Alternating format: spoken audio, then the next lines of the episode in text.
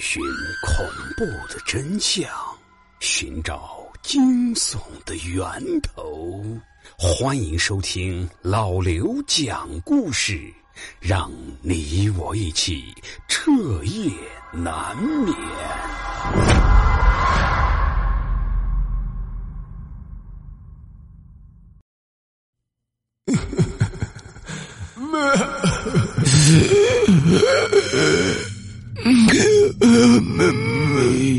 烟吗？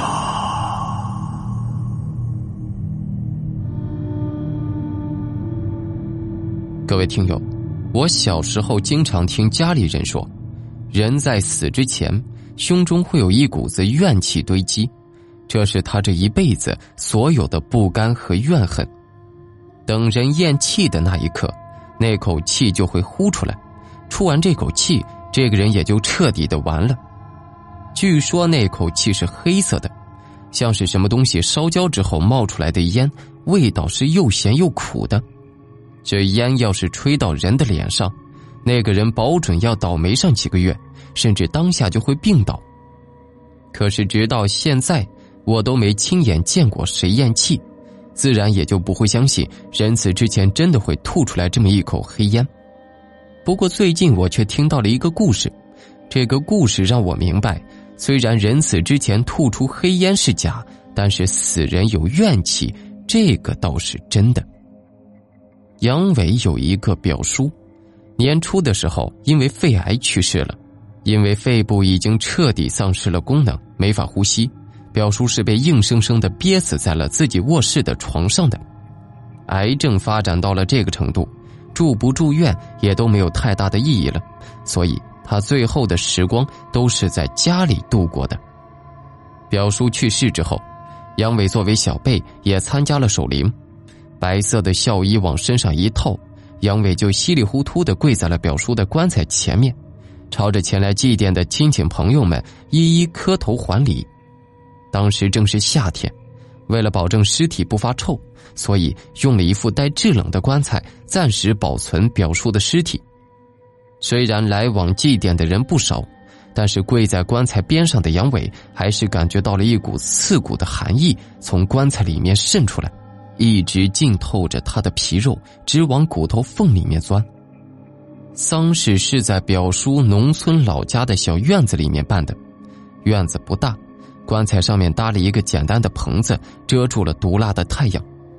进出这个院子的人，手里面都拎着成捆成捆或白色或黄色的纸钱，磕过三个头，就把纸钱丢在一边。再由杨伟把纸钱一张一张的丢进棺材前面的火盆里，蒸腾的热气把纸钱的灰烬全部都冲到杨伟的脸上，熏得他的眼睛发胀，鼻子发酸。表婶和表叔的几个孩子，他们抱在一起哭个不停。杨伟听得有些心烦，他站起来舒展了一下筋骨，眼睛却不由自主的瞟向了躺在棺材里面的表叔。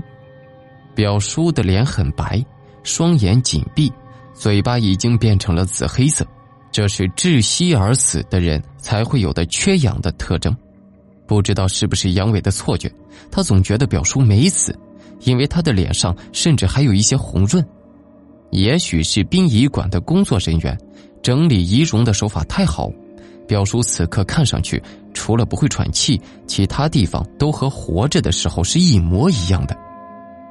到了晚上的时候，院子里面就只剩下了几个守灵的人，显得是非常的冷清和阴森，温度也比白天低了不少。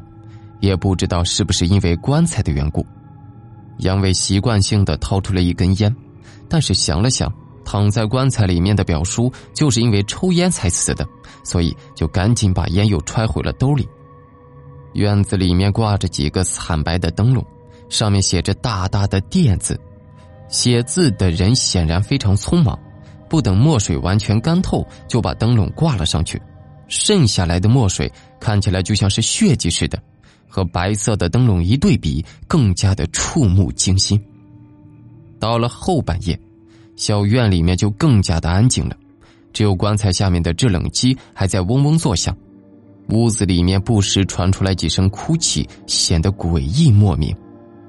杨伟熬了一天，实在是困得睁不开眼了，就跟表婶打了一个招呼，走进里屋，找了一张床躺下了。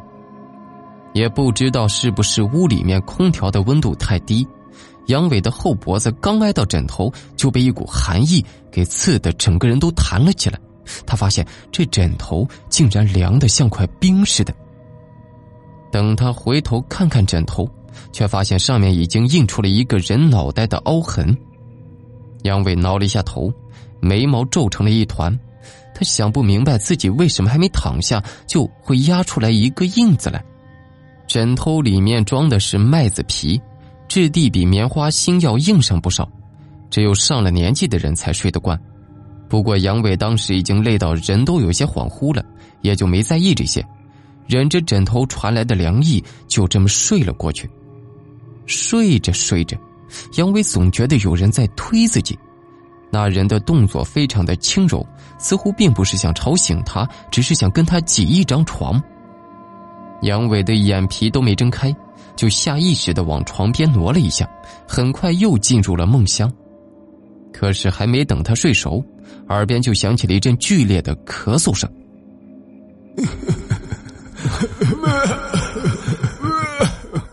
那个人咳得相当的厉害，而且带着非常明显的气喘声，似乎要把气管都从喉咙里面咳出来似的。那个人似乎就在杨伟的身边，他睁开眼睛扫了一眼周围，发现却一个人也没有。杨伟当时还以为是哪个亲戚走进来过，也没在意，很快便又闭上了眼睛。可是咳嗽声停止之后，紧接着就是一阵急促的吸气的声音。那个人似乎马上就要窒息了，正在拼命的往肺里面吸着空气似的。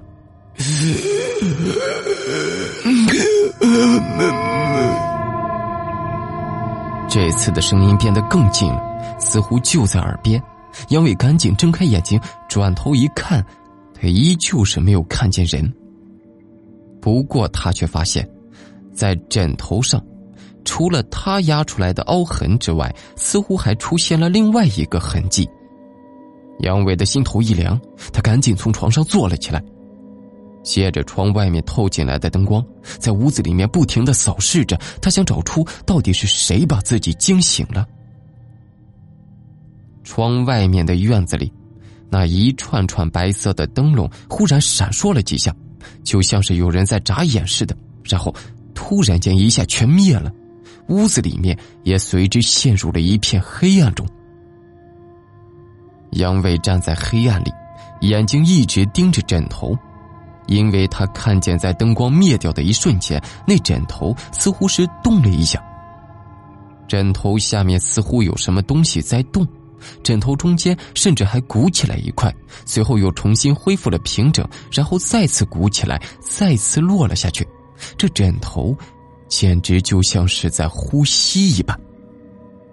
杨伟鼓起勇气，把手伸进了枕头底下，他发现枕头的表面依旧是冰凉一片，寒气渗进他的手背，凉得他浑身的汗毛都立了起来。杨伟很快便摸到了什么东西，有些冰凉，还有一些扎手，像是头发似的。他颤抖着把枕头掀起来一点。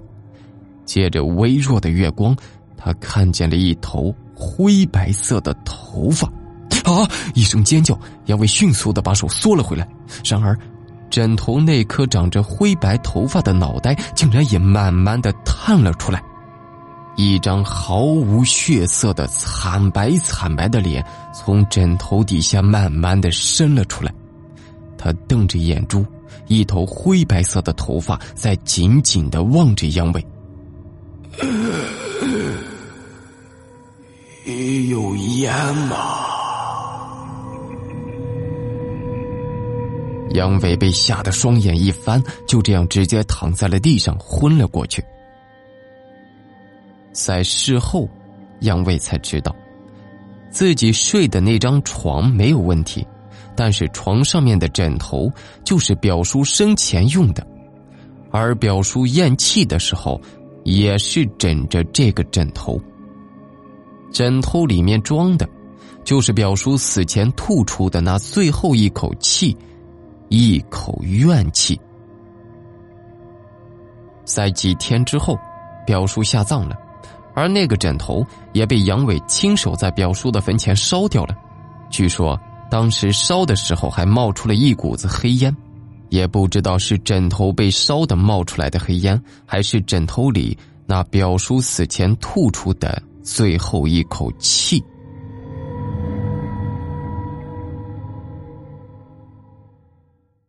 好的，亲爱的各位小伙伴，我们今天的故事到这里就结束了。那最近有很多的听友找我反映啊，说我的专辑《老刘讲故事之不眠之夜》和《阴阳面馆》都是 VIP 会员专辑，那他们都没有会员，所以听不了，表示非常的遗憾。那作为最宠粉的我，那必须是要尽全力满足大家的一切的要求，是吧？呃，于是我就厚着我这个大脸皮啊，向喜马拉雅为大家要了一部分的 VIP 会员卡，其中有一个月的，也有三天的，也有五天的，我会陆陆续续的用抽奖的形式全部给大家送出去。那注意啊，中奖的条件是听完这个故事，大家一定要点赞、转发、再评论一下。我会在已经点赞、评论和转发的听友中随机选择出三位，每人送出一张喜马拉雅的 VIP 会员卡一张。中奖的听友，我会在这条故事的评论区回复你。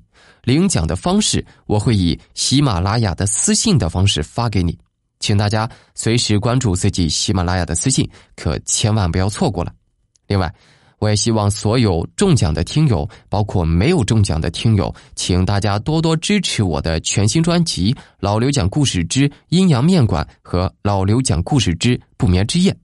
好的，各位，听完故事赶紧去点赞、转发和评论一下吧，有可能中奖的就是你了。